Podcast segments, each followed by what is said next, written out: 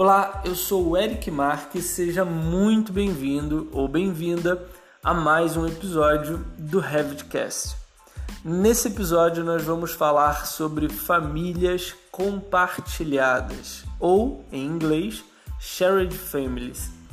Uh, as famílias compartilhadas, elas são basicamente, é, se eu não me engano, toda família pode ser compartilhada, tá? É, quando você entra na construção de uma família, ali na barra de propriedades do lado esquerdo você tem a opção de marcar o shared, né? É, utilizando o Revit em inglês ou, se eu não me engano, compartilhada, compartilhado usando a, o Revit em português.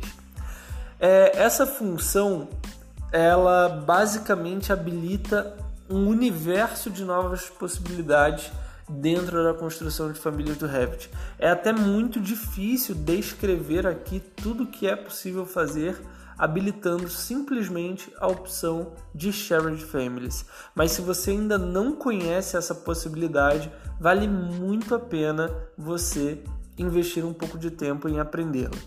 Um, Para explicar um pouco melhor, basicamente, imagina que você tem um, uma família de um guarda-roupa, tá? Imagina que você tem uma família de um guarda-roupa.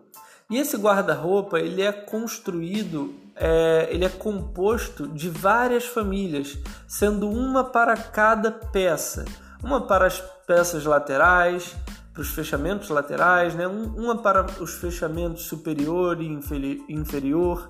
Uma, cada peça de MDF é uma família e juntas elas compõem a família do guarda-roupa, tá? Tá fazendo sentido o que eu tô falando, né? Uma vez que você insere esse guarda-roupa no projeto, ele vai se comportar como uma família qualquer. Ele, é, ele vai se comportar, é, você vai poder habilitar ou desabilitar a visibilidade de determinados elementos, vai poder mudar dimensões e tudo. Mas se você habilitou a opção de Shared Family em todas as famílias que compõem o guarda-roupa, ou seja, em cada peça, você entrou na edição da família da peça e habilitou o Shared Family e depois carregou dentro da família do guarda-roupa, aí você vai ter muito mais possibilidades. Por exemplo, você vai poder, usando a tecla Tab, né? Você vai poder dar Tab nesse guarda-roupa e selecionar cada peça dele individualmente dentro do projeto, coisa que numa família normal, sem habilitar o Shared Family, você não consegue. É, o benefício de poder selecionar uma peça é, por exemplo, a possibilidade de você explodir o guarda-roupa. Você pode explodir uma família a partir da aplicação da, da opção de shared dentro das famílias que a compõem. Ou seja, você vai poder explodir as gavetas do guarda-roupa para fora dele, é, as portas dele você vai poder trazer para frente usando aquela ferramenta de deslocamento mesmo do Revit, aquela que você usa para explodir um projeto. Você vai poder explodir uma família.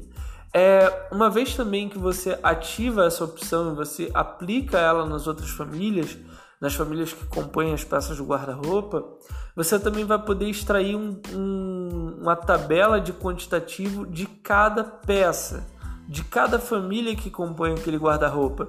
E o parâmetro de visibilidade nesse momento ele influencia diretamente na tabela. Ou seja, se no parâmetro de visibilidade da família do guarda-roupa você oculta uma porta, essa porta deixa de contar como um elemento lá na tabela de quantitativo das peças. Então, cara, é realmente a, a quantidade de coisas que você pode fazer é surreal.